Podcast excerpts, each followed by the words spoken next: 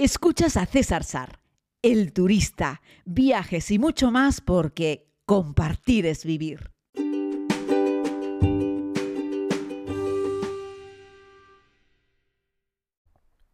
Saludos amigos y amigas, bienvenidos a este tiempo de podcast. Les hablo hoy desde la siempre ilustre, sensacional, genial, maravillosa, única y casi indescriptible Villa de la Orotava. Es decir, les hablo desde mi casa por dos días. Llegué ayer por la noche de ese largo viaje y me iré el viernes porque voy a estar eso hoy miércoles, jueves y el viernes más o menos al mediodía me iré hacia Barcelona y de allí volaré a Moldavia, que será mi siguiente viaje. Moldavia regresaré el día 3, para el día no a Canarias, sino el día 3 regresaré a, Barcelona y el 4 desde Madrid salgo hacia Irán y de ahí ya vendré prácticamente a mitad del mes de diciembre. Pero bueno, de eso es algo de lo que les hablaré más adelante. He recibido bastantes comentarios y preguntas de la comunidad, bueno, interesándose un poco por estos largos viajes en avión y, y cómo lo llevo. Hace unos podcasts atrás les hablé un poco de las tarjetas Priority Card, cuando me vieron que ayer me estaba duchando en el aeropuerto de Barcelona, porque bueno, estuvimos eh, el último día, como les expliqué, en Zanzíbar, pues estuvimos todo el día disfrutando de la isla, fuimos a comer al The Rock, quieras o no, eso tiene un cierto desgaste, pero los amigos del Blue Beach Hotel nos dejaron las habitaciones hasta por la tarde, hasta las 7 de la tarde, nos hicieron un late checkout. Esto lo hacen siempre allí, o sea, siempre que pueden, siempre que tienen disponibilidad lo hacen. Y bueno, ahora en este mes de noviembre la ocupación no estaba llena, aunque sí estaban como un 80%, y la mayoría de la gente que estaba, fíjense, eran viajes de novios, honeymoon. Tanzania es un lugar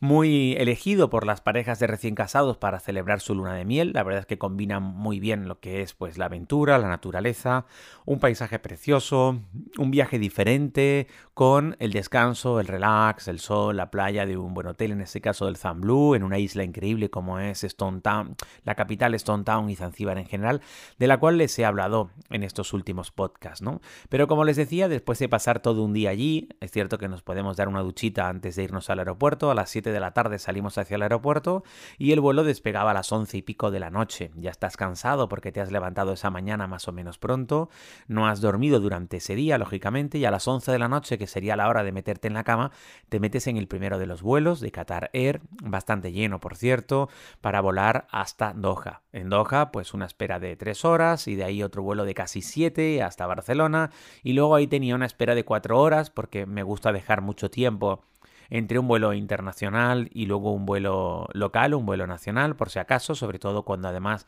está comprado aerolíneas diferentes, sabes que tienes que dejar mucho tiempo porque si el retraso anterior ya es muy grande y tú has dejado suficiente tiempo, puedes pedirle a la compañía que te provoca el retraso que te pague el billete de la siguiente, pero si has dejado poco poco tiempo de conexión, eres tú el responsable y bueno, no quería estar en esa circunstancia, ¿no? Así es que bueno, no sé si ustedes son más de ventana, de pasillo, de centro, doy por hecho que ustedes no son de centro, yo les tengo que confesar que soy de ventana, de siempre, porque en un vuelo largo tampoco me levanto mucho y tampoco voy muchas veces al baño, y porque cuando la gente que está a mi lado se queda dormida no les molesto para salir. Eh, diseñado, he perfeccionado una técnica estilo ninja eh, aéreo que me permite con mucho cuidado dar un salto, me levanto en mi sillón, coloco un pie en el respaldar, solo en la esquinita del respaldo, eh, perdón, del reposabrazos, y sin agarrarme a, los espaldares de la silla, porque si no también molestas a los pasajeros que llevas delante, doy un pequeño brinco, pap, y salto hasta el pasillo. Sí, sí, ya me estarán ustedes imaginando hacerlo, suelo viajar en chándal, y de verdad que me funciona, es decir, más de, no sé, no sabría decirlo, pero a lo mejor he hecho esto eh, una decena de veces y siempre me ha funcionado bien, no despierto a las personas que están a mi lado y puedo salir hasta el pasillo eh, y luego al regresar hago algo prácticamente igual, ¿no? Me apoyo en el, reposabrazos de la persona que está en el pasillo, coloco un pie en el siguiente, eso hay que hacerlo sin prisa, movimientos lentos, para por supuesto no, darle sin querer un golpe a la persona que está sentada al lado que, que está durmiendo y de ahí llego de nuevo a mi espacio en la ventana. Pero bueno, esto es un poco en plan misión imposible, ya lo sé, pero lo que les quiero transmitir es que yo prefiero ventana, porque prefiero ser yo en que en el último caso moleste sin querer a alguien para salir e ir al baño, que estar sentado en el pasillo e intentar dar una cabezada, aunque yo no duermo en los aviones lamentablemente, pero sí me quedo como en stand-by, me quedo reposando, y que la persona que esté en el otro lado me esté interrumpiendo mi descanso permanentemente, tengo que desenchufar los auriculares porque estoy viendo una peli o estoy escuchando escuchando música o lo que sea y tengo que estar levantándome permanentemente para dejar a alguien, ¿no? Sabéis que eh, en términos generales las chicas van más veces al baño que los chicos. Si te toca pues una compañera de viaje en el lado de la ventana y tú estás en el pasillo en un vuelo de 10 o 11 horas, vas a tener que levantarte muchas veces para dejar pasar. Y así es que yo, que me suelo levantar muy pocas veces para ir al baño en un vuelo largo, la suerte de ser pequeñito en este caso, me puedo acurrucar y cuando estoy en el lado de la ventana además tengo unos cuantos centímetros más hacia un lado, ¿no? Cuando estás en el lado del pasillo tienes a tu derecha, depende de donde te coloques, ¿no? Pero hacia un lado tienes un pasajero y hacia el otro lado tienes el pasillo, que muchas veces uno piensa que ahí puedes no estirar el pie, pero lo puedes estirar mucho, muy poco tiempo y con mucho cuidado porque siempre pasa alguien por el pasillo o pasa el personal de a bordo con esos carros. Si te toca la gente de Emirates o Qatar, pues bueno, no hay mucho problema son amables, educados, cuidadosos, van a, en fin, van a pedirte que metas la pierna o van a tener cuidado al pasar, pero si te toca el personal de, a bordo de KLM, pues ahí tienes muchas probabilidades de perder una pierna o un brazo o un codo porque pasan a toda leche con el carrito y la verdad es que son muy brutos. Yo todos los golpes que me he llevado en pasillo me los he llevado siempre con la gente de KLM. Estos holandeses son enormes y bastante toscos, bastante rudos, siento decirlo, pero es mi experiencia con ellos. Y, bueno, no son muy delicados. Y una vez, ya te digo, una vez casi me quedo sin rodilla porque pasaron con un carro, no sé, como si fuesen a apagar un incendio. Yo iba en pasillo y tenía un poco de rodilla en el pasillo y se la llevaron por delante, ¿no? Es, hay que, me, le, he pillado miedo desde ese entonces a ir en el pasillo. Así es que en los vuelos cortos me da igual. En un vuelo de 2, 3, 4, 5 horas me da igual en el pasillo, pero a partir de 6 horas yo prefiero ir en ventana. Además de que soy un curioso y me gusta ver el mundo a través de la ventana. Por la noche puedes ver las estrellas y la luna. Por el día, en el peor de los casos, puedes ver las nubes, pero también puedes ver increíbles paisajes. Eh, hoy en día los aviones vuelan a, muchas alturas y a veces te toca un vuelo en el que el avión va lo suficientemente bajo como para ver unos paisajes preciosos a través de la ventana. Así es que yo prefiero siempre ventana. Tengo un poco más de espacio me molestan menos a mí, tengo mejores vistas y organizo ahí como un espacio, como mi pequeña casita, como un espacio fuerte y haya quien haya en uno de los lados, me da igual, yo me puedo aislar ahí con mis auriculares y me hecho hacia el lado de la ventana y tengo esos centímetros más eh, y que, que no tienes, por supuesto, cuando vas en el medio, que además tienes que colocar los brazos en cada uno de los reposabrazos y luchar por los dos pasajeros de los lados por el reposabrazos, cuando vas en el pasillo luchas por un reposabrazos e intentas que, que, el otro brazo que puede quedar fuera eh, no se lleve un golpe con alguien que pasa por el pasillo. Además, cuando estás en el lado del pasillo, estás expuesto a que más pasajeros, el del otro lado del pasillo, el de adelante, el de atrás, el que entra, el que sale, el que va al baño, el que va a hablar con la zafata, el niño que corre por el pasillo, en fin. El pasillo es un mundo de, actividad, ¿no? Y a, mí, yo en un vuelo largo prefiero la tranquilidad y no la actividad, así es que yo me pido ventana, ¿no? Bueno, esa era un poco, un poco la reflexión, ¿no? Decirles que, que yo no he perdido nunca un vuelo por mi culpa, ¿no? Las pocas veces que ha ocurrido ha sido por causas ajenas y que cuando yo llego a un aeropuerto, aunque tenga una escala larga, lo primero que hago es buscar un punto de situación, saber cuál es la, mi puerta de embarque, muchas veces me dirijo hacia ella y cuando ya estoy cerca de mi puerta de embarque, ahí es cuando ya busco un lugar pues para tomar algo, un sitio para descansar, busco un baño. Prefiero estar cerca de la puerta de embarque y aún así permanecer atento por si hay un cambio de puerta que quedarme en las zonas generales y comunes del aeropuerto confiado en que llegaré a mi puerta. He tenido casos, por ejemplo, como el aeropuerto de Qatar, no en este vuelo a Tanzania, pero sí en el anterior, en el que tuve que caminar más de 30 minutos hasta mi puerta de embarque. ¿no? no sabía que estaba tan lejos y no sabía que había como un añadido en el aeropuerto de Doha y que había que caminar tanto. ¿no? Ahora, en esta ocasión, con los amigos de la comunidad, tanto al ir como al volver, hemos tenido suerte. Al ir, la puerta de embarque del siguiente vuelo estaba prácticamente al lado de donde salimos y luego las dos puertas de embarque, porque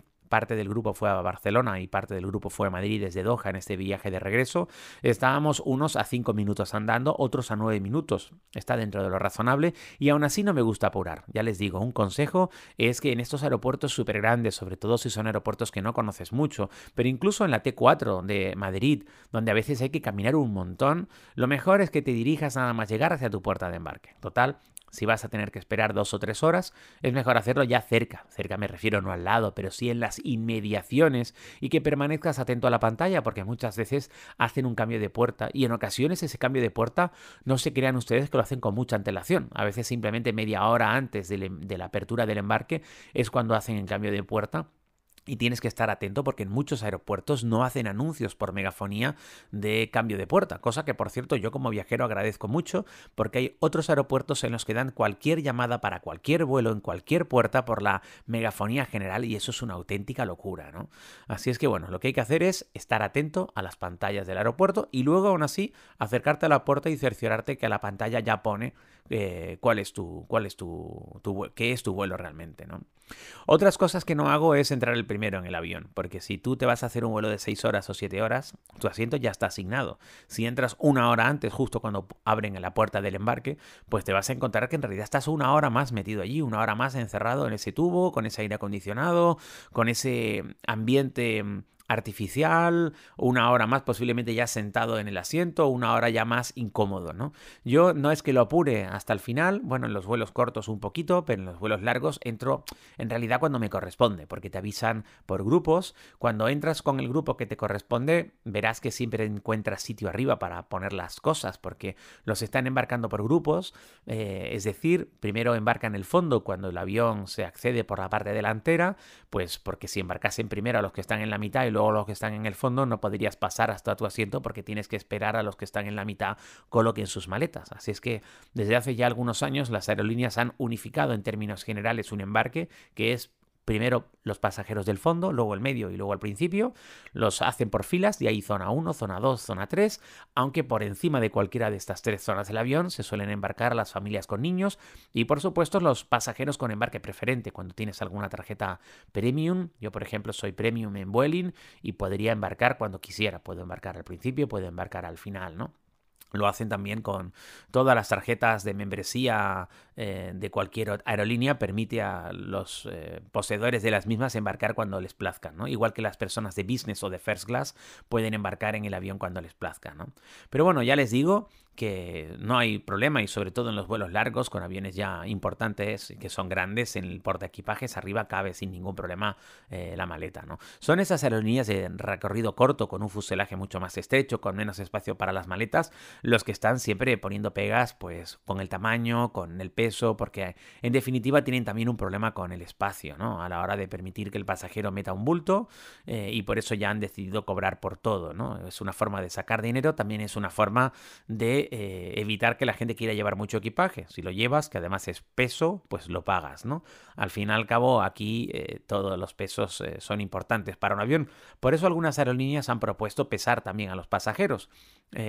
Algunos lo han propuesto con la finalidad de cobrarte más según su peso. Eso es terrible. Pero en cualquier caso hay aerolíneas como la PIA, la, la Pakistan International Airlines, que en los vuelos domésticos pesan a los pasajeros también, no para cobrarles más, sino porque necesitan saber realmente cuánto peso llevan en el avión. Eso es algo muy importante. Cuando hice el servicio militar en el ejército del aire, en los aviocares se pesaba cualquier cosa que iba a subir porque necesitaban saber cuál era el peso real pues para saber eh, cuánta potencia iban a necesitar, la dificultad que iban a tener para despegar ese aviocar, ese, ese, avión, y luego también más peso, más combustible. Sirve también para sacar un cálculo aproximado eh, o para saber, pues eso, el, el, precio por, de combustible por peso que vas a tener que levantar del suelo y transportar de un lugar a otro, ¿no? Pero bueno, eso sería interesante para hablar otro día de cuestiones más técnicas con respecto a la, aviación, que hay, que hay muchas y, y muy interesantes, ¿no? Pero bueno, les quería contar un poco cuáles eran mis preferencias con respecto a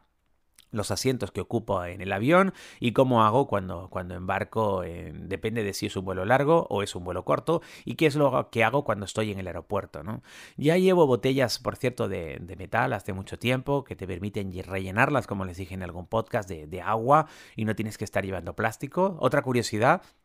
En el aeropuerto de Zanzíbar yo iba con mi botella de agua, pasé el control de seguridad y no hubo ningún problema. El primero de los controles, ahí hay dos, uno para entrar al aeropuerto y otro para llegar ya hasta el mostrador de, embarque, hasta la puerta de embarque, perdón. En ninguno de los dos controles te ponen pegas porque lleves una botella con agua dentro. Luego pasé otro control de seguridad en el aeropuerto internacional de Doha, donde tampoco había ningún problema por pasar con una botella de agua. Donde tuve problema con una botella de agua fue ya en el aeropuerto de Barcelona. Eh, ya saben, ¿no? Los aeropuertos europeos y la seguridad, desde mi punto de vista, un poco absurda con respecto al agua, eh, porque a lo máximo que podrías hacer es pedir al pasajero que beba un sorbo si crees tú que eso puede ser algún tipo de producto inflamable, radioactivo, peligroso, en fin, que sea un inconveniente para la seguridad de la aeronave. Eh, sin embargo, puedes subir cualquier otra cosa, ¿no? Porque puedes subir una botella de cristal vacía, por ejemplo, ¿no? Que la puedes romper y es un arma un arma peligrosa, ¿no? Se puede convertir en, imagínense, en un arma muy afilada, ¿no? Eh, sin embargo, el agua es un problema. Es algo que se decidió en el 11S porque alguien de seguridad en, el área de transporte de los Estados Unidos entendió que ahí podrías llevar algún tipo de explosivo líquido y a partir de ahí se prohibió llevar líquido en algunos países, en otros no. ¿eh? Hay países desarrollados donde de nuevo puedes seguir pasando el control de seguridad con, con agua en una botella o con agua dentro de una, en una botella de plástico, me refiero una botella de metal, estas que usamos ahora para evitar consumir tanto plástico, ¿no? Pero bueno, los controles aeroportuarios varían de un país a otro y de un aeropuerto a otro.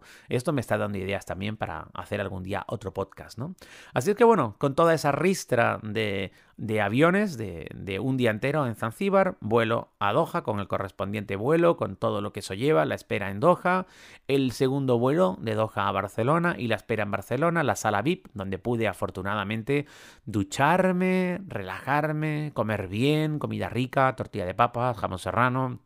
una cremita, en fin, estaba todo estupendo en la, en la, sala Pau Casals de Barcelona. La verdad es que está muy bien, sobre todo si llegas a la hora del mediodía y un montón de cositas ricas. De nuevo han